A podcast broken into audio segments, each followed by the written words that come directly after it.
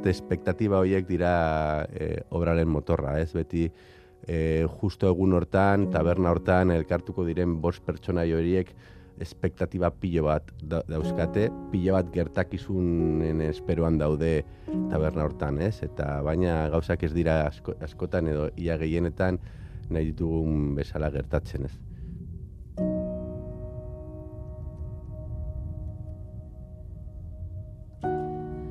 Ales Gerediagak atzo arratzean Lased del Minotauro antzeslaneko protagonistei buruz. Antzerkian tabernakoak bezala bizitzan ere zain. Dakigun gauza bakarra, Lide Hernandoren izotz ura ezagutzekoa dugula gaur. Novela da, musikari ere baden lideren lehen da bizikoa. Oraintxe kontatuko dizuegu eta haren barruko notetan murgilduko gara bederatziak arte Euskadi irratian.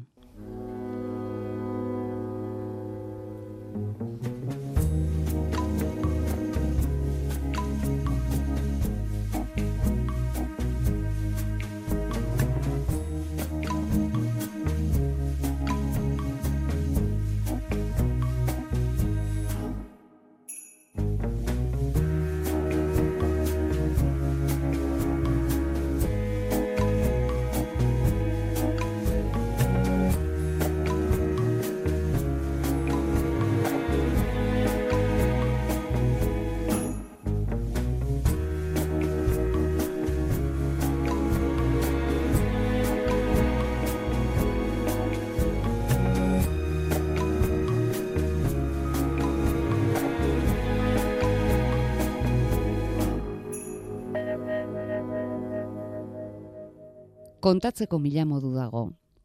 Konta genezake, eskuartean dugun liburuaren ardatza, kantu bat dela.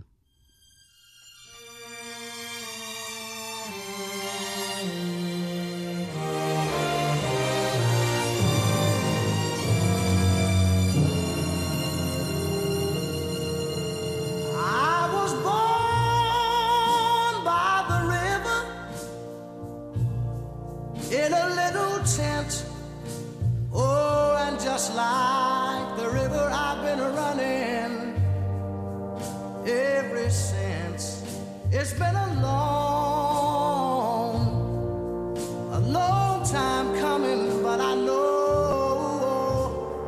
a change gonna come. Oh, yes, it will.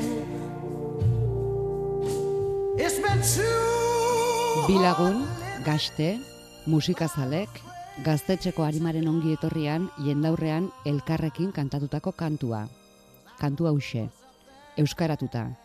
Eta lagun eta gaste izandako bi musikazalek, ezain lagun eta ezain gaste, arrakastaren bat, porrot batzuk, desengainu zenbait geroago, atzera berriz elkarrekin kantatzekoa duten kantua. Aldaketa etorriko da. Novela, aldaketa horren kontaketa dela konta genezake.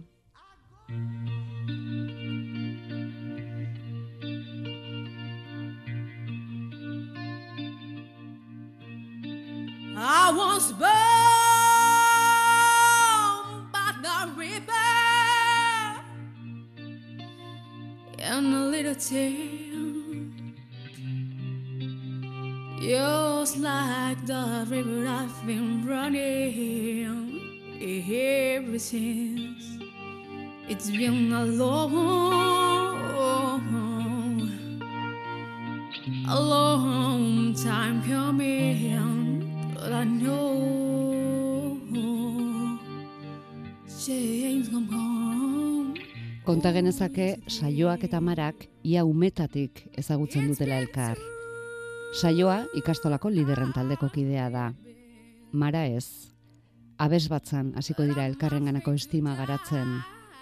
Azkar utziko du saioak abes batza, gaztetxeko rollo musikalak erakarrita. Marak ezin du abes batza utzi. Aita kilko luke. Aita, herrian asko maite ez duten enpresari bat du. Ark esandakoa betetzera kondenatuta dago mara. Kastetan, bere bidea hasi arte.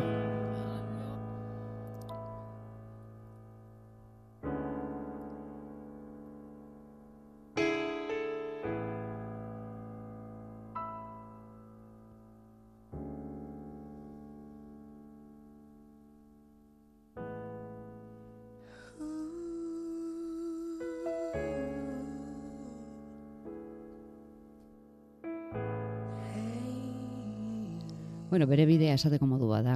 Ze konta genezake novela dela bide desberdinak hartzen dituzten bi lagunen arteko istorioa edo bide desberdinek hartzen dituzten bi lagunen artekoa. Saioak talde bat sortuko du aurrena hiru lagunekin gaztetxearen inguruan. Musika musika baino zerbait gehiago da harentzat. Konpromesua ere bada eta herrigintza, gizartea eraldatzeko tresna. Mararentzat berriz, bueno, Marak herritik urruti egingo du musika ibilbidea eta lortuko du sona, lortuko du herritik ateratzen ez direnen begietara arrakasta deitzen zaion hori, alegia kontzertu jendetsuak, sare sozialetan jarraitzaileak, jende hiladak dedikatoria zain, eta beti gehiago nahi duen manager bat. Hori ere lortuko du.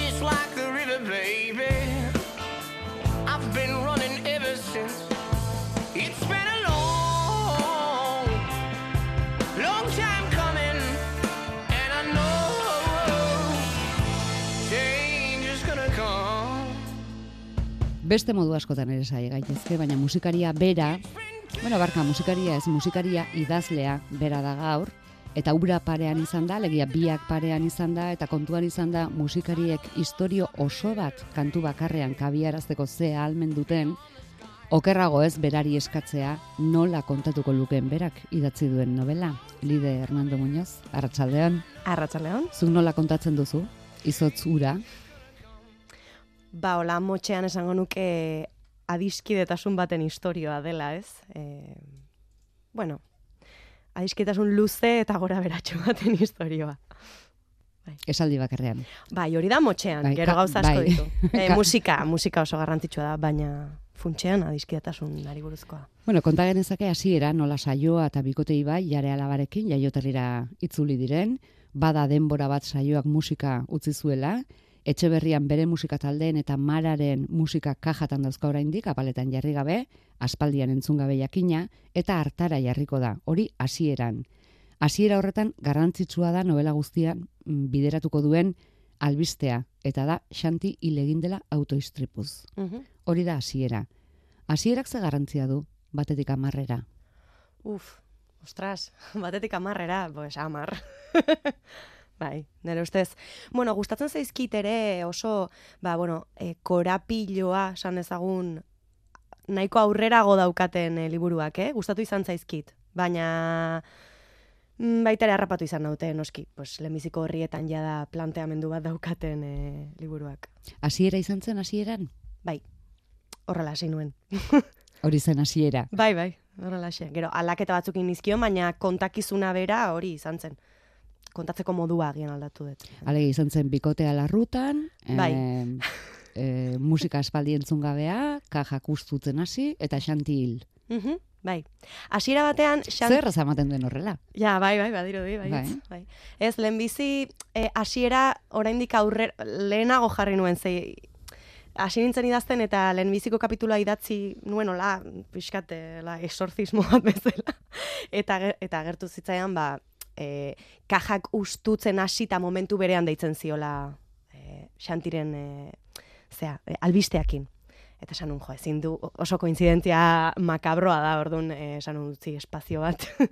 Kontatu beste zerbait, Bai. bitartean, eh, albiste iritsi bitartean. Bai, bai. Bueno, konta genezake lide musikari buruzko, musikari izateari buruzko, musika sentitzeari buruzko, Euskal Herrian musikari izateari buruzko, Euskal Herrian emakume musikari izateari buruzko, Hausnarketa printzez betetako novela dela, bueno, ez dira alferrik musikariak Euskal eta emakume bi protagonista nagusiak, Hausnarketa hori buruzko galdetegi bat eh, prestatu dugu bukaerarako. Ah, bale? Vale, orain Mhm. helduko diogu gainontzekoari. Vale.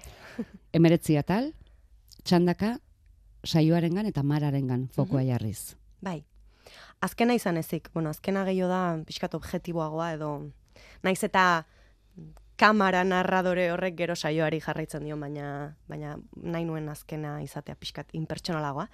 Eta bai, hasieratik hori ere pixkate novelaren estruktura lantzen hasi eta bere ala erabaki nuen, ba, bueno, bi protagonista izanik eziniola hotxa bakarrari eman, eta bietan zatitu beharko nuela narratzailea edo pixkat ikuspuntua. Baiz, narratzailea da, kontalaria. Bai. Ez da ez saioa, ez da mara, ez da... Ez horri, gogoan nuen horretarako, ez, ez egiteko novela asko daude ez, lehen pertsonan, kapituluz kapitulu pertsona izalatzen direnak edo ez, eta pixkat ni horretatik hitz egiten dutenak. Nik nahi nuen, hirugarren pertsona batetik, baina e, kapitulu bakoitzean pertsona bakarraren buruan sar ziteken narratzaile bat. Eta beste guztia, ba, impresioak ikusten duena, eta... Buruan bai, gertatzen dena da, beti dagoela baten bizitzan bestearen arrastoa.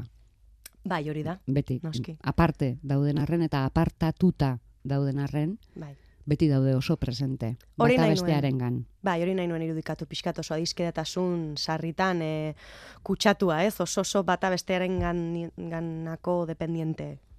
Edo. Novelaren denbora, eh, Xantiren eriotza horretatik, honen omenezko diskorako egiteko duten kantuaren grabazioa bitartekoa da. Tarte hori da. Baina saltoka kontatzen duzu printza laburretan saioaren eta mararen bizitza, bueno, ia umetatik. Mhm. Bai, amar urtetatik edo, bueno, bai. Dira bineska oso errealidade desberdina bizi dutenak etxetik hasita. Hori da, eta nahi nuen beraien e, beraien familia eta inguruak asko determinatzea beraien e, pertsonalitatea, ez? Piskat e, saiatu nintzen. Nolabait eraikitzen beraien bizitza edo biografia bat, e, ba asko eragingo ziena gero beraiei pertsonalki izen ikuste ni ere naizela, ba nere familiak erakutsi didana, nere inguruan nik aukeratu ditudan lagunek e, eragin didatena eta nik hartutako batzutan inertziaz, batzutan behartuta hartutako erabakiek egin nautena, ez? Erraz manten duzu, duzu oreka, ze justu mararen aita da enpresari gorrotatu bat, harreman txarra daukana emaztearekin, bueno, gaizki tratatzen duena eh, Mhm. emaztea, eta aldiz, saioaren aita da, furgonetan musikariak batetik bestera ibiltzen dituena, ama nafarra du, eh, harreman, bueno, ona dute. Hmm. Bai, bueno, em, kostatu zaidana da ez erortzea, eta batzutan nik uste hori naizela, ba, klitxeetan, ez? Eta hori bai izan dela borroka konstantea, ez? E, pues bueno, oso tipikoa izaten da, bueno, eraikitza pertsonaia bat, ba oso em, sufritua dena eta justo pues aita daukana, eh, pues marak bere aita daukan bezala, ez? Baina gero ere ikustezu realitatean, gainera musikari oso famatu eta arrakastatxu izan diren askoren bizitzak aztertzen dituzu, eta horrelako familia desestrukturatuak dituzte, ez? Orduan, e, azkenean errealitateak fikzioa superatzen du, ez? Eta esan nuen, jo, zertako ies egingo dut honetatik, asko korrelako struktura familiarrak di- baldit- baldin badituzte, ez? Gainera zure ekala dituzte, beraz, eh, ez dago, ikastolan gela berean eh, ikasten dute, mara da, mara da gelako frikia, arraroa. Hmm. Eh, horrek deitu bulina edo deitu ez dakit, bakardade behartua ondorio ondorio jakinak izaten ditu. Hmm. Bai, bueno, dena den, bai, em, plasmatu nahi izan dut edo bere bullying egoera edo gehiago dela bere familiaren egoeraren gatik, beraren gandik, baino berak agian ez du asko lagundu, pues oso isila eta lotxatia izan delako beti eta ez delako ere alegindu lagunak egiten, baina nik uste jendeak herrian gehiago gorroto duela bere aitaren gatik, beraren gatik baino ez. Eta hori da, adibidez, saioak txikitatik ulertzen ez zuen zerbait, ez? Ba, zergatik, osea, neri ondo lortzen zaita. Oso harreman berezia lantzen dute. Em, abes batzatik, Bai. txikitatik, adiskidetasun on bat garatzen dute, sakon bat, esango dugu. E, naiz, saioak batzuetan ez duen jendaurrean erakutsi nahi izaten. Bai, saioa pixkat azten doan ala, ba, doa baita ere pixkat e, nera bezaroan gertatzen zaigun askotan, ez pixkat usteltzen goazela eta eta gainetik jartzen e, em, zure estatus soziala e, benetan e, pertsonalki mm, plazerra edo edo ongizatea eragiten dizun pertsonekin e, egon baino, ez? Eta saioari askotan hori gertatzen zaio. Bueno, biek aukeratuko dute musikaren mundua. Eh? E, mundua, bueno, mundu bat balitz bezala. Ja. Zenbat mundu daude musika munduan? ba, pertsona adina, ez, esango nuke. Bai, dena den, e, denok partekatzen dugu industria bat, panorama bat, eta hor, oian horretan e, ibili behar, behar, behar gera. saioa gaztetxetik hurbilduko da mundu horretara batez ere, taldea osatu, haiek implikatzen egin du, euskeraz kantatuz, marak berez beste beste bide bat hartuko du. Bai, bueno, pixkat pertson, bueno, edo... mm, Eh, Bueno, zein da mararen bidea? Zein da mararen bidea? Ba, bueno, nik esango nuke dala bide em, em, zentzu batean, eta hau ondo ulertu dadila, askeago bat. Eta es, honekin esan nahi dut, ba, bakar bakarrik bere sormen indarrak e, bultzatuta eta bere individualitatetik sortu, sortzen den musika bat garatuko du. Hasiratik ez du pentsatzen ez talde bat sortu behar duenik, ez erantzukizun bat duenik e, gizartean e, euskalduna izategatik, ez ezerre, berak sortzen ditu abestiak, sortzen doa zen ala, eta horregatik ere, pues, bat ema sortzen zaio gazteleraz, beste bat ingelesez, euskeraz, mm, momentuak e, baimentzen dion moduan. Eta dabila parretan. Bai, lortzen du. On, on, ondo joan zaio. Bai. Saioak esaten dio, eh, esaten dio, lehendabiziko kantu ere gusten dionean, ez dela bere estilokoa. Mhm. Baina, bueno, eh, ez dagoela gaizki, lehena bestia izateko. Hori hasieran, gero ja, beste bide batzuk egingo dituzte. E, zergatik despre, e, mespretsatzen dute saioak eta berekideek mararen, mararen bidea? Badago mespretsu puntu bat, Mhm. e, Loren Ipsum deitzen diote, alegia, edukirik gabeko estetika dela berea, utzala dela. Mhm. Bai, ba, antza denez, e, bueno, e, saioak eta bere inguruak e, uste dutelako, ba, mararen musikak ez duela mm, mezu garrantzitsurik transmititzen, ba, gehiago hitz egiten duela, ba, Euskal Okaro, liburon ez dira agertzen bere abestien letrak, oso gauza txikitxo bat agertzen da, besterik ez, baino beti da, ba, gauza pertsonalagoak, sentimenduak, ez, e, oso individualak, eta hori, ba, segun ze garaitan nik uste fikziotik atera daitekela realitatera, ba, Euskal Herrian asko pentsatu izan da horrela, ez? E, ba, bueno, zerbait politikoa, soziala, e, aldarrikatzailea esan bar dela bestietan. Badaude batzuk erabaki dutenak hori egitea, baina gero ere beste hori ez, e, pertsonalera jotzea, eta ondo, baina beste batzuk, ba, oso oso irmoak izan dira horretan, eta ez dute ulertu e, sentimenduei buruz hitz egitea ere zilegi dela. Aldatu da hori? Bai, bai, bai, bai. Zeharo, bueno, zeharo, mm, agian oraindik badago zer landu, ez? Baina nik uste gaur egungo, gaur egungo panorama horretan behintzat, letran, letren askatasunean edo e, ireki dela. Dena den esango nuke horrek eragin duela ere mezu politikoak pixka bat e, baztertzea. Balantza inoiz ez dago horrekan, nik uste, baina bueno, aldatu da. Irabazi da alor bat eta Mhm. galdu da beste bat. nik uste galtzen ari dela beste bat, ez da oraindik guztiz galdu eta mm, aurreko beste elkarrizketa baten esan nuen bezala, e, nik uste mezu politikoak oraindik jarraitzen duela bertan, baina agian politikaren ardatza aldatu da. Eta gaur egun individualagoa da ikuspuntua, ez? Eta beste gauza batzuen inguruan borrokatzen da. Ez direnak horren mm, ez dakit, nola azaldu. Ez dakizu ze adjetibo jarri. Bai, ez direnak horren, mm, eske sozialak esan behar baino ez da hori.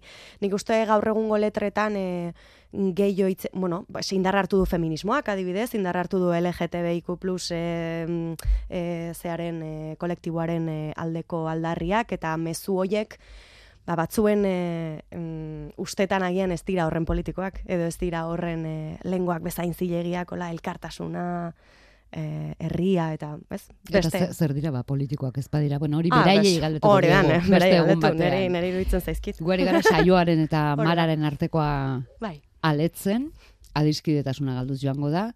Bueno, badira novelan apartatzea era bateko izatera eramango dituzten gertakizunak, baina bestela ere, bestela ere e, bideak apartatzen doaz, ez dakigu inertzia zote den zezuk dedikatu diezu lana justu bidean inertziaz galdu dituzun lagun horiei. Mhm. Bai. Inertziak badu pixurik, Nik uste apartatze baietz. horretan. Bai, ze, bueno, mm, jar dezagun saioak, ez du berak erabakitzen marari ja kasurik ez eitea, baizik eta, bueno, bere taldean hasten da, egia da bere taldeak eta inguruak baldintzatzen duela gerora berak mararekiko izan dezaken e, irudiaren e, okertze bat edo, baina ez da izan berak e, ola, e, hartutako autu bat, ez? Eta, bueno, marak agian bai hartu duela autu pragmatikoago bat, ez, bueno, erretik, bueno, ezakit irakurriko dena ikusiko du. Baina, bueno, hartzen du Bueno, berak zeru zati handigo bat ikusi nahi du. Hori da, hori da, eta... Baina dena den beti botatzen du faltan saioa, ez? Eta saiatzen da batzutan gerturatzen, baino ja puntu batetik aurrera ez da agian horren eh, lehen bezain logikoa harreman hori mantentzea. Beldurra diote elkartzeari. Ba, esango nuke baietz, ez? Em, bueno, nik pertsonala jota e, askotan pentsatu izan dut, nire adiskidetasun e, galduak izan dira askotan nire trauma handi bat, eta e, askotan pentsatzen den jo, ba, pertsona horren momentu honak pasan ditu berarekin, eta bapaten aurkituko banu, zer, zer, zer buruz hitz egingo genuke edo, ze txaskoa izango zen konprobatzea ja da ez dakagula gairik. Ez, ezin degula apa, apa, esateaz gain beste zer. Bai, agian beldurra badakate. Protagonistak musikari izatea erabili duzu lide, mm, bueno, gauza asko kontatzeko, pentsatzen dugu, adibidez Euskal Herrian musikan lan egiteak azala gogortu eta pazientzia igatzen duela kontatzeko. Mhm. Bai, hala da. Hor, dago lerro artekorik. Ez dago ezer, ez, ez. E, pazientzia handia izan behar da, eta zala gogortzen zaizu dudari gabe, ze bueno, hasieran dana da utopikoa, dana da, ai, musika ingo de, ze polita dan, sortzea, ze polita dan, e. baina gero, ba, bueno, gizarteratzen duzu, jendeak iritziak ditu, lana aurrera teatzea oso zaila, oso nekeza eta oso askotan injustua da, ze bueno, badakigu merkatuaren arabera regulatzen dela dena, eta musika oso gauza subjetiboa da, orduan merkatua gauza subjetiboa batekin, ba oso zaila izaten da proiektu bat aurrera teatzea. Eta managerrak? Zer, Manager. eh, managerrak nolakoak izan litezkeen argitzeko erabil- erabiltzen duzu, naiz Mikel sakon-sakonean maite duzun, Bai, pertsonaia esan nahi dut. bai, bai. Eta pertsona esango nuke, bara, eh, pixkat, eh, ba, izango zen lagun tipiko hori azalean nola, ez dakit, nahiko tontoa dena, baino gero ezagutzezu eta esatezu, bai, eske pixkat, eske nik uste hori, eta horregatik azaldu nahi nuna, e, geruza asko dituela Mikelek, eta segun norekin dagoen badakize geruza erabili, ez? E, managerra da, badaki norekin nor, norren gainatu eta norrekin izan e, benetazkoa, ez? Eta mararekin daukan harreman horretan askotan ateratzen da bere benetako hori, eta ez, grazioso, graziosioa izan nahi duen e, Mikel hori. E, saioarenean e, irakurri dugu, mm, nola zen, Euskal, bueno, e, justu da tarte bat, Euskal generoa, hori da, Euskal generoa etiketak zenolako asarrea eragiten zion gogoratzen du e, diskak apaletan jarri behar dituenean. Eta horri irudu zaigu saioaren ez ezik lideren e, ahotsa ere egon ote zitekeen. Ez nola garai batean asarretu egiten zen horrekin. Baliteke, nire hotxa, nik uste leku askotan sartu dela nire hotxa, eh? e, inevitablea da. E, bai, ez, azkenean iruditzen zait euskal, euskal musika, pum, zuzuaz ez dakit. Oen ez dakit, efnakera, o nun izan, aspaldi da ez detela disko den da bat zapaltzen hori ere. e, baino, bai, osea, zan, ez dakit, soula, roka, popa, eta euskal musika. eta hortzegon, e, ba, roka, soula, popa, baino euskeraz, ez? Eta, ba, ez dakazentzurik. Etzela genero bat alegia. Ez da genero bat, noski. Balio dizu, bueno, dizu, ez, ez ditzagun araztu, balio dio narratzaileari nobelak, sare sozialekiko morrontzaren erretrato bat egiteko ere. Mhm. Mm, Adibidez, eh, Marak ikasi du mm, bere lezietako bat izan da irribarretsu eta pozik ageri denetan, ba, askoz ere harrera hobea jasotzen duela bere bere fanen gandik. Bai. Bai, azkenean, bueno, asko hitz egin da sare sozialen eh, esklabotzari buruz, ez? Eta, bueno, hor, ja, pertsona em, pribatuak geranean ja da esklaboak gera, ba, gure lanaren eh, gizarteratzeak eh, plataforma hoietan eh, ez, plataforma horiek baldintzatuta dagoenean guztiz, edo parte eh, handi baten, ba, are gehiago, ez? Em, eta nik bai konprobatu dut, hau pertsonalki, e, ez bakarrik irribarretxo agertzea, baizik eta zura aurpegia agertzen den argazki bat, jende gehiagoren gana iritsiko da, ja, algoritmoak zerbait daka, jende gehiagoren gana eramaten zaitula. Gai asko aipatzeko balio du novelak. Bueno, adibidez, Europara egin litezkeen birez. Mhm. Bai, bitu bira hori, bueno, ez genuen zehazki guk lierren egin, baino Friburgon bai egon gera, eta leku horretan egon gera, KTS gunean, uste ja eh, abandonatu zutela. Baina, baina bai, bai, hor sartu nahi izan nuen pixkat, esperientzia pertsonal bat. Ez da, jakintza zuen nolakoak izaten diren Bai, bai. Europarako birak, da. amestutako birak. Bueno, pertsonaia desberdinak erabili dituzu horretarako lidez, eh, saioa eta mara bakarrik aipatu ditugu orain arte, bueno, eta Xanti, hil egin delako, baina Xantik e, pisu handia du novelan. E, gaztetxeko harima, gaztetxeko xaharra da, bera, e, pisu handia du bai bineskengan eta baita, baita novela osoan ere. Arekin ikasiko du saioak esaten du politikaz eta herri dinamikez eta rokaz. Eta ikasiko du badela kalitatezko eta kalidaderi gabeko musika, talde honak eta txarrak, abesti bikainak eta eskaxak. Eta, eta esaten dio xantik, bajuak hau dardararazi behar dizu, eta distortzioak timpanoak zulatu. Bai. Asko erakusten dio. Bai, bueno, erakusten dio bere ikuspuntua. eta saioa txikia ganez, edo, bueno, nerabe oraindik, ba, bueno, bana tragatu iten du, eta gero, bueno, nik uste demorak aurrera ginala ikusten duela dana ez dela horrela, ez dago la musika ona eta txarra, baizik eta, bueno, ah, horri buruz eh, debatitu liteke, baino ez horrela horren eh, sentenzioso, ez, eh, xantik esaten zuen modua, baina, bueno, eh, hor pixka erakutsi nuen xanti dela oso pertsona e, zuria eta beltza gustoko dituena eta griseak ez zaizkiona gustoko, ez? Gaztetxetako giroa agertzen da. Mende hasierakoa, mende... Bai, bai hori, bai, 2000 eta 2000 eta marra arteko hor eh, amarkada horretan. Ordurako turismo gaztetxero asko zen? Nik esango nuke baiet. Eh, beti, nik uste beti egon dela turismo gaztetxeroa, ze beti egon da, ez, e, pixkat e, gaztetxeko talde kore esango genukea, korea edo, zentrala, gauzak egiten dituena eta gaztetxea benetan mugitzen duena eta hor e, lanean lan banaketan parte hartzen duena eta gero pues, turismo gaztetxeroa ez. Beti aradoazenak, pues, zerbeza merkego da olako. Saioak ere, e, denboren aurrera ginala, irizpideak eta konbentzimenduak askoz eta askozera argiago dauzka, em, adibidez ikasten du zure lanagatik prezioa jartzeak ez zaituela gaizkile egiten, eta hala ere sentitzen du xantiren aurrean bere burua zuritu beharra, beharra une batean, ez duela aberasteko helburuz musika egiten argitu behar izaten dionean, badaudelako mm, une, e, eztabaida une batzuk, e, gauza hauetaz hitz egiteko erabiltzen dituzunak. Bai, bai, iruditzen zait artista askoren buruan dagoela hori, ez dakit, mm, claro, nik Euskal Herria hitz egin dezaket bakarrik, ez dakit Euskal Herritik kanpo ere sentimendu hori dagoen, baina hemen asko egon da lotuta musika em, bolondrestza bati edo pixkate konpromezuaz egite bati, ez? Eta oso ba, kontzertuak e, doan emateari, e, zure plataforma eskaintzeari e, kausen alde borrokatzeko, ez? Eta zure bosgoraiotik ba, jendea erakartzeko. Eta ondo dago, hainbatean hor, horretarako erabiltzea, musikak botere hori du, baina nik uste garai batean e, pixkat horren diktadura ere egontzela. Eta hortik ateratzea zaila zela artista askorentzat, eta denborarekin e, ikusi egula zilegi dela artista izatea eta sortzeaz bizitzen saiatzea, beritzat, ezin da, baino saiatzea, Alegintzea. alegintzea eta dirua eskatzea horren truke, ba, zilegi dela. Bueno, ari gara gaietan e, gaietan sartzen lide, baina e, formari buruz, hasiera esan duzu, hasi eta impulsiboki hasi zinela jada bazenekin ondik hasi eta segi. Gero atalak oso neurtuak daude, oso pentsatuak daude, e, oso lotuak daude, atzeraka egiten diren saltoak. Mm. Hori guztia dena eskema baten gainean, em, etorria ala, Ez ez, kriston eskema egin nuen sekulakoa.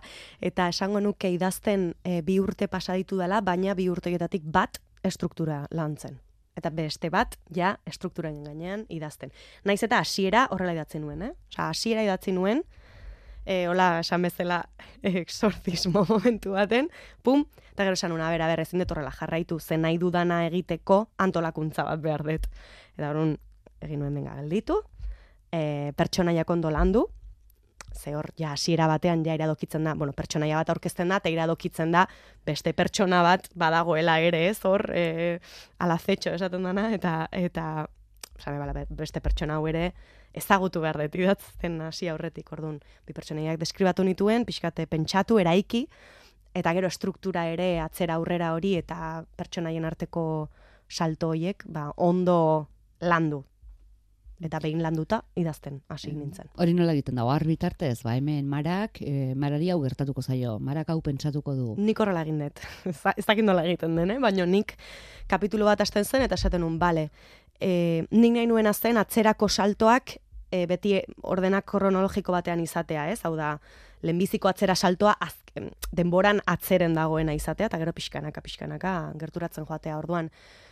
Ba, pentsatu nuen beraien iraganean gertatutako item garrantzitsuenak zeintzuk ziren, eta kapitulu bakoitzean atzera salto horietako zeintzuk sartuko nituen, eta orainaldiko ze gertakari gertatuko ziren. Eta gero idazterakoan, e, beti hasierara joz, beti aurrena idatzitakoa irakurriz, edo... Bai, Beti. bai, nik bai. E, sai, bai, hori egiten nuen. Ze nahi nuen pixka kontinuidade izatea, naiz eta kapituluz kapitulu aldatzen doan. Gero, behin dana idatzita, egin dituen hainbat errepaso. Eta horietako bat izan zen lehenbizi saioaren guztia irakurri, koherentzia eman, gero mararen guztia irakurri, koherentzia eman, gero iraganeko guztia irakurri, gero orainaldiko guztia. Osea, gauza horiek ere egin nituen e, Bota ze iruditu zaizu zure novela, inbestetan irakurrita gero. aspergarria ez. ez, bueno, a ber, askotan irakurri dut ja da, orduan, e, ba, normala da ja, eske, pena da, ze, kriston kariño jartzen jozu zerbait eta anestesiatu egiten zaitu. Ze, ja, e, di badakit zer gertatuko duen urrena, eske ja esaldi guztiak ezagutzen ditut. badakit zer gertatuko den, da ja, em, ez dakit, e, gauza sorpresiboak, e, ez dakitzen bateraino dien sorpresibo, ze gogoan dut edo saiatzen naiz gogoratzen bururatu zitzaizkidan unea, ez? Eta, ua, eta pixkat konektatzen horrekin, ez? Jo, ba, ona iruditu da zitzaizun momentu horretan, ba, jo, ba, imaginatzen jendeantzako ere, ez, ba, izango dela, como, oh, bitu. Baina, ja, zaila da, hori sentitzea. Gogoan daukazu noiz konbentzitu zenuen zeure burua, esan ez, ba, hemen, bai, hemen, hemen dago novela. Noiz, ba ez dakit noiz. E, neri ja, osea, hori momentu batean ja hasten zait como buruan e, arrapaladan eraikitzen istorio bat, eta de hecho esan behar izaten dion nire buruari, aber, itxoin, osea, e, gelditu, e, igual pasiatzen nahi naiz, itxoin artera mugikorra hartu nota batzuk, porque eske dana da nebulosa bat buruan, eta atera behar duzu, ez, enbutu batetik eta dana ordenan e, jarri. Orduan nahiko hasieran izan zen, hori. E, hemendik historio bat egin dezaket. Uneren batean, madarikatu duzu zeure burua, novelari heldu izanagatik kantu bati heldu behar beharren, ze, ben, kan, kantu batek ere belanak ditu zalantzari gabe, Bai. baina denboran askoz ere mm, gauza intensoagoa eta laburragoan bildu liteke. Hori da, e, nik bai e, ikusi dudana liburuaren idazketa prozesuan, ba, karo, askoz ere lan luzeagoa dela, abesti bat egitea baino, eta luzera horrek, edo iraupen luzeago horrek, niri behintzat egiten dit, asko, askoz gehiagotan flakeatzea. E, zen ni naiz, e, naiz, oso per, ez naiz pertsona seguru bat, ola beti, Orduan gora berak ditut, eta orduan goian nagoenean atope, oso ondo, eta beran nagoenean, ba, bueno, impostore bat sentitzen naiz, esate zehai naiz niten, oza, ridikula ingo zu liburu honekin, e, saiatzen naiz zehai idazletzat hartzen zure burua, eta etzera, orduan, bai, horako, Baina bazara idazlea. Bueno, ez da, oain, bueno, liburu bat idazteak idazle egiten bazaitu, ba, orduan bai. Ez baina zu sentitzen zara idazlea. Zu musikari zarenean ere ez zara sentitzen idazle xamar? Ba ez, bitu, Ez. ez, enaiz sentitu idazle oraintxu arte. Mm, bai. Naiz eta bad- baditudan argitaratu gabeko gauzak idatzita. Ez direnak abestiak. Baina, bueno. Dakit. Vale. Horrekin geratuko gara, momentuz. Novelan bada, bada azpitrama bat, MP3 batekin zer ikusia duena, amazazpi kantu datoz bertan, ematen du, ematen du ez, esplizitatu ez dakit badatorren, baina ematen du ezin dezakela jabe gaztetxerorik izan, MP3 horrek. Eta orduan, mm, hasiko da protagonista bat ikerketa egiten, ea norena ote den MP3 hori. Zenbat aurri iritzi, ez da? Bai. Bai, eta malez bai, eta eta nik gaztetan bai somatu izan dut hori. E, eta ez bakarrik gaztetxe giroan, oza, orain gaztetxe giroa aukeratu dudalako estenatoki gisa, baina beste giro batean ere, osea, ni Ni beti bil izan naiz oso giro ezberdinetan, eta bueno, banituen lagun eh, gaztetxerak eta lagun pijoak, eta lagun pijoek ere, kriston aurre iritzi pila zituzten jende gaztetxerarekiko. eta jende gaztetxeroak, e, jende pijo edo ez oso politikoki komprometituarekiko eta pixkat dirudunagoarekiko, orduan aurreritziak non nahi. Beti. Eta, eta noiz edo nola hasten da bat aurreritzi aurre egiten eta nahi duen musika entzuten, eta ze gustatzen zaioen esateko libre sentitzen. Eh, a ber, ein batean adin kontua dela esango nuke, e, puntu batetik aurrera em, ja baimentzen diozula zure buruari, edo, bueno, pixkate, helduago azerat esaten zu ze txorak ziren oiek, ez? Eta, pues, esango dut gustatzen zaidela regetoia, ez dakit, esatea, esatearren, ez? Baina bestalde esango nuke orain ere belaunaldi kontua badela. Ze oraingo belaunaldi gaztek, jada, bueno, ezagutzen ditudan pertsonek, ez dut belaunaldi guztia ezagutzen, baina em, askeago esaten dutela, zer gustoko duten eta zerrez. Edo, i- sentsazio hori daukat. Igual, gero berei sakonki galdetuz esango dizute beste zerbait. Novelara itzuliz protagonisten gurasoek aipatu dugu badutela euren tokia, protagonisten bikoteek eta bikote hoiek ere bai, Mhm. eta protagonistetako baten alabak eta ikasleek eta bestearen katuak ere bai. bai. Ez, ez ditugu aztuko. Hori da, bai, bai. Hor ere egin behar izan nuen e, e, mapa kontzeptual bat pertsonaia guztiekin. Eta eukin nuen momentu bat baita ere zeinetan larritu nintzen pertsonaia gehiagi egongote ziren, ondo ulertuko zen, ez, e, zergatik erabaki nuen horren e, unibertso komplejua e, sortzea, eta ez, e, bost pertsonakin nahikoa nekan igual horrelako historio bat kontatzeko. Eta hori nintzen apunto, eh? ba- baten baten tramaren bat edo kentzeko. Eta gero esan nun, "Mm, ez, osea, kariño hartu eta denei, ez? Eta, esan, venga, guazen aurrea, eta edizio lanetan hasten ba naiz norbaitekin esango didate. Ea baten bat soberan dagoen, edo ez den ulertzen nor den, edo dena delakoa. Eta etzen ala izan, ordan. Hor daude denak. Hortxe. Hartu emanen izozmendia urtzeko bidea? Zein da? Mm, mm, jo, nik uste barkamena. Kasu askotan? Eskatzea, ematea, Ematea. sentitzea.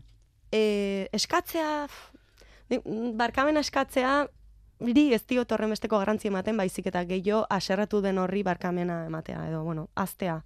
E, esatea, bueno, eskatzea, nik uste esplizituk eskatzea bar, barkatzen didazu, osea, oso gauza arkaikoa dela iruditzen zait, ezakit, oso, eta nik eskatzen dut askotan, eh? gehiagitan, esango nuke. Baina hori ja utxala egiten zaitez, eskatzea. Nik uste beste modu asko daudela, e, demostratzeko damutu zarela, edo zerbait gaizki egin dezula badakizula, ez? Baino besteak, edo pixkate irain hori edo arazo pairatu duenak, ba nik uste hori, eh, harremanak mantentzeko onena dela gauza horiek e, aztea edo barkatzea. Dakit. Izenburua nola esplikatzen duzu? Izotz ura. Ba, em, Ez hau da, izotza izotz ura bihurtzen denekoa, alegia. hori da, edo ura izozten hasi. Dakit, da, Ah, pixkat, hasiera. trantsizio momentu bat non e, solidoa, Nola, barruan badagoen urtu aurretik, bai, hau, pentsatu, izotz ura izango da urtu... Bueno, Bai. ba- Baliteke, ez? Ez diot e, garrantzia handia ematen nondik nora ari den e, joaten, ez? Baina bai egoera. E, ze askotan hitz egiten da izotzaren inguruan, e, eta nik uste beraien harremana, bueno, azkenan beraien harremana deskribatzen duen sentsazio egoera bat da, niretzako. Ba, eta gero pantailetan izoztuta geratzen dira, eta, Bai. ah, eta hartza ere izozmendiaren gainean Hori da, dago, horre. gaztetxeko horman. Bai, horrek ere badu bere metafora liburuan. Eta bai, osea, azkenan nik uste biak ikusten dituen hasieratik izotz bloke batzuk bezala, hor, pun, pun, pun, aurrera eginez, inertziaz ere, ez, urak mugitzen ditu, ez? Eta ez dira beraien eh, mugimenduen jabe askotan. Eta izotza dira, solidoa, eh, hola, oso, ba bueno, paraleloan doaz, ez dira elkartzen, ez dira ura, ez, ez dira nasten. Baino badago momentu bat non ja ari diren burtzen edo edo nahi duten, edo, bueno, hortxe dago. Hortik aurrerakoak, Bai. irakur ditzala irakurleak. Galdetegia.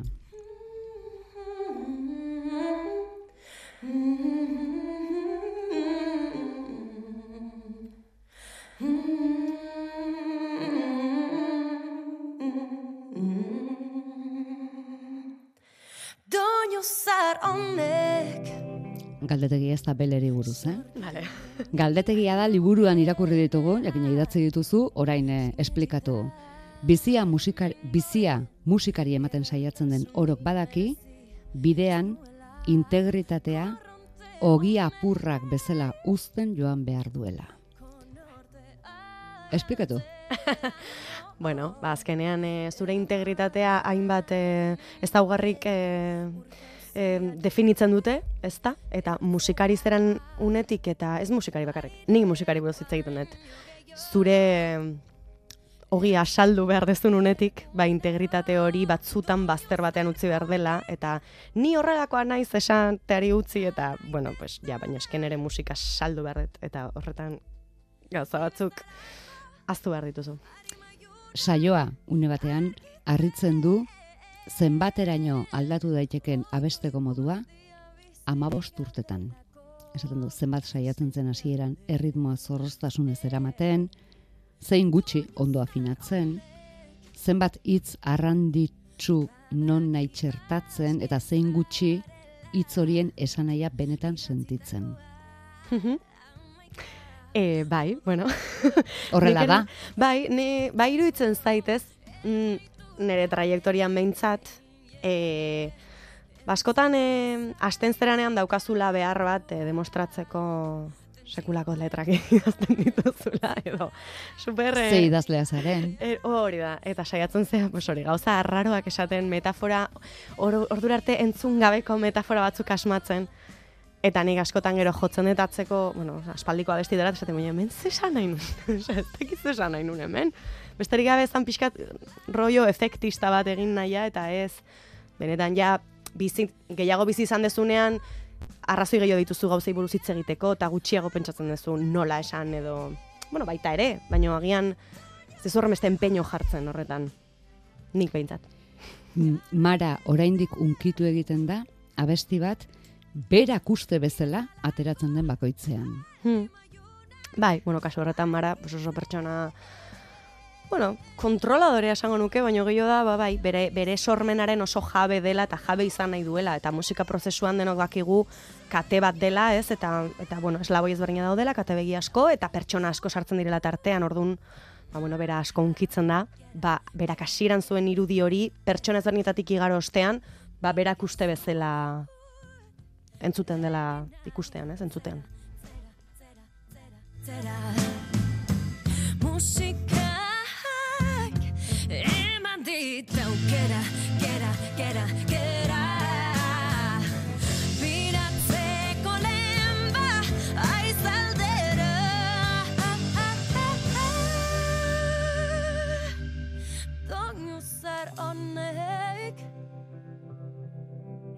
lagun dezala ezarritako arau guztiak apurtzen.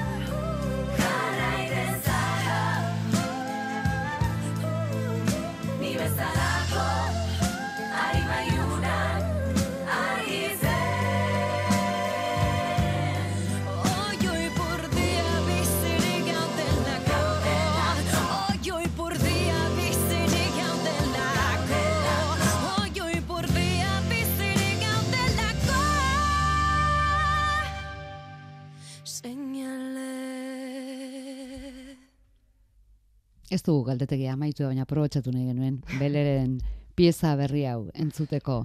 Inor ez da oitzen kritikak jasotzera. Mm, nik uste oso egia borobila dela hori. bueno, nik esan dut. Ez narratzaileak barkatu.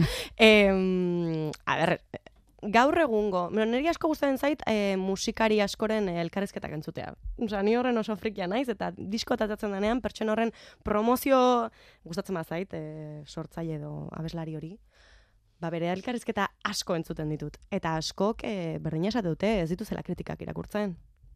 Osea, eske nik pasoite dut hortaz, ez dut jakin nahi. Nere sor, sormena oztopatzen dute, nere autoestima, nere dena. Eta neri berdina gertatzen zaite. Ez dut ezer jakin nahi. onak ere izaten dira, ez? Bai, inor kritika Bai, kritika, negatiboi. bai, eta kritika mingarriei buruz, Bai. batez ere. Bai. Beinola, bueno, hemen ez dakit norden, dut, ah, bueno, hau saioa dela uste dut. Beinola musika egitera eraman zuen zirrara arrotz zitzaion orain, utzi egiten baitu berak musika. Mhm.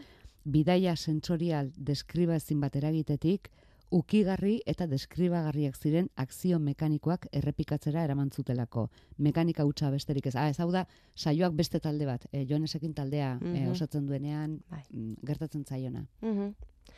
Bai, bueno, horre neri oraindik zait gert- gertatu zorionez, baina baina deskribatu nahi nuen pixkate zer zerk zer eman bera, ez? E, musika ustera. Ez da hori bakarrik da liburuan zehar gertatzen diren gauza guztia, baina hori izan hori izango da bere azken e, ez? E, kontzientzia hartze momentu bat ja esaten duna bitu, eske ez, mm, ja ez dut disfrutatzen.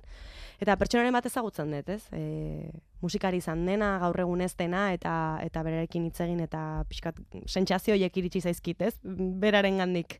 E, bueno, pues ja, ez diola zirrararik eragiten, zirrara beste gauza batzuek eragiten diotela, eta hasiera batean, ba bai, e, superondo pasatzen zuela musika egiten, baina orain ja, ba ez diola hori eragiten. Eta orduan zertarako. Ba, bada esaldi bat azpimarratu nahiko genukena mararen eh, amak esaten dio alabari une batean, ibilbide profesionalak ez duela zertan xake partida izan, bueno, xakeak ere Mhm. badu bere bere tokia novelan, ibilbide profesionalak ez duela zertan xake partida izan edo goranzko eskilara. Norabide askotako bide laua ere izan daitekela. Hm, bai. Nik hori nire buruari askotan, eh, askotan gelditu behar izan dut eh, makinaria eta pentsatu ber. Eh, ez? Nik uste hori, burua galtzen degula pixkat eh, eskailerak igotzen, osea, esan dut, baina nora igo nahi duzu. Eh, pertsona kopurua eta kopuru eri zer, osea, ja berriz ere sare sozialen esklabu ari zera sentitzen eta ez, kopuru hortan ari zera fijatzen, areto gero eta handiagoak betetzen, eh, bueno, nik egin batean ulertzen dut hori jarraitzea, pertsegitzea pixkat e, zilegi izan daitekela hortaz bizi nahi badezu, ez? Eta, eta nik bizina dut hortaz, eta oraindik ez den lortu, eta oraindik banabil saiatzen, ez? Eta horrek badakar pixkat horretan arreta jartzeko behar bat ekartzen du, ez? Baina ezin da burua galdu eta ezin da betik gehiago nahi izan, ze eske mm, burua galtzen da eta gauzak ez dira oso ondo egiten. Hori bakarrik baldin bada zure iparra edo. Novela idazteko iparra zein izan duzu? Gauza hauetaz hitz egitea edo novela konta idatzen nahi zenuen? Em, ni oso fikzio zalea naiz, eta orduan, e, bazegoen hasiera batean, pixkate, jo, gustatuko litzaidake jendeak ezagutzea nola bizi dugun musikariok, gaur egungo musikariok, barrutik, industria hau. Baina gero ja, fikzioak berak ja harrapatu ninduen, eta eske, kondait historia hau kontatuta, bi pertsona hauen e, bizitza gehiago jakin, nik idazten dudan bitartean. Orduan, bueno, hasieran bata eta gero ja fikzioan gehiago. Bueno, fikzioa da. Da, da, da, bai. badazpada guztiz. argitu egingo dugu. Bai. Ez genuke amaitu nahi, bueno, horrela amaituko dugu. Joanesen eta saioaren arteko elkarrizketa bat, aipatuz. Irakurri egingo dut. Mhm. Nola etorriko da jendea, irratian ez pagaituzte jartzen, galdetzen du Joanesek. Eta erantzuten dio saioak. Oh, enekien irratia entzuten zenuenik. Eta Joanesek ez dut entzuten. Eta orduan, uste dut jendeak irratiaren bitartez entzuten dituela talde berriak. Eta esaten du saioak, oh, ban ikusten nuen jendeari gustatzen zaizkion taldeak jartzen dituztela irratian. Zuk ze uste duzu, lider Nando? Bada, ez, arrautza eta oioaren betiko elkarrizketa. Nik e, iritzi bat eman behar eta busti behar banaiz, esango nuke, irratiak erabakitzen duela askotan, ze taldek, e, ze talde berrik sonatuko duen gehiago beste batzuk baino. Eta sortzen dituztela tendentziak. Nik bai esango nuke. Irrati batzuk, Bai, besteek baino gehiago. bai, noski. Bai, bai, bai, irrati ezberdina daude. Zuk uste bele irrati zentzunarazteak ekarriko dizkizula jar, jarraitzaile gehiago? Noski. Jarraitzaile leialagoak? Ah, leialagoak ez dakit. Leialtasunan e, mantentzean nere ardura da. Hori argi daukat. Ni nere ardura edo proiektuaren ardura.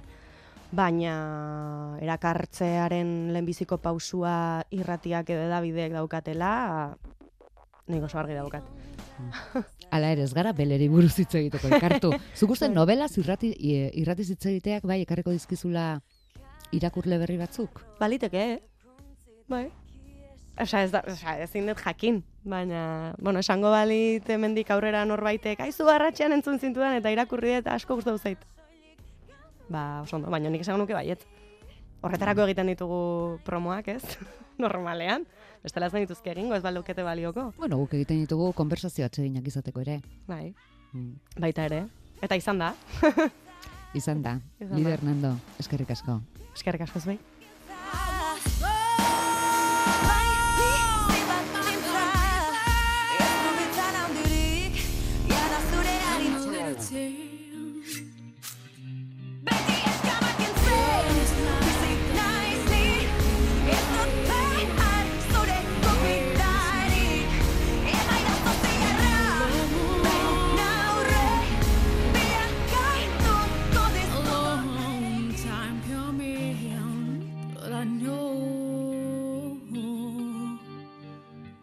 Bele jantzian itzuliko da, seguru aski lide, berandu baino lehen, baina gaur idazlearen txanda izan da. Idazlearena eta liburuarena. Lagunduko diguzu? Izotz urarentzat irakurle fin bat topatzen, zu zeu izan zaitezke. Okerrago ez zeu ere musikari izatea, musikarekin amets egiten duena gutxienez, ez da derrigorrezko, baina okerrago ez. Bederatzi lau iru, 0 bat, bibi, 00 da gure telefonoa. Deitu eta eskatu. A long time coming, but know change gonna come. Oh, yes it will. I go to the movie and I go downtown. Somebody keeps telling me no. Igor, Kaixo. arratsaldeon musikaria zara? arratsaldeon. Bai, bueno, gabon, gabon, bai. Musikaria ez? Ez, ez, ez. Ez. Em, ez zara musikari izatearekin ametxe egiten duena abildade ere. Ez daukazu barkatu? Abildade hori ez dakatela. Ah, ez daukazu, eta ze abilda daukazu. No, bestelakoak, creo. Adibidez, Jo, ba, dakit, eskulanak edo, ze motetako eskulanak. Bueno, danetikan. Igor, adarra jotzen ari Bai. naiz. Irakurlea bazara, Pentsatzen, pentsatzen. irakurle Ez da, bai. Ez da ere? Irakurle bai. Irakurle bai. Ah, bueno, galdetzera ninduan, ea ze eskulanetarako beharrote zen nuen bestela, lideren liburua. Ez irakurle gustatzen zait eta musikalkidez jarraitu izan dudet eta horregatikan. Bueno, ea ba, gogo honez eta gustora irakurtzen duzun lideren liburu berria lenda bizikoa. Eskerrik asko Bai. deitzeagatik eta horregotegatik. Agor, agor. Betetzen ez diren espektatibak aipatu zabiatu gara, novela berri bat irakurle egokia topatuta, bueno, esan genezake, ase dela gure espektatiben euneko bata gutxienez, egia da beste laurogeita emeretzi beharko genituzkela, gutxienez, erabat, erabat betetzeko. Arratxean, Euskadi irratian.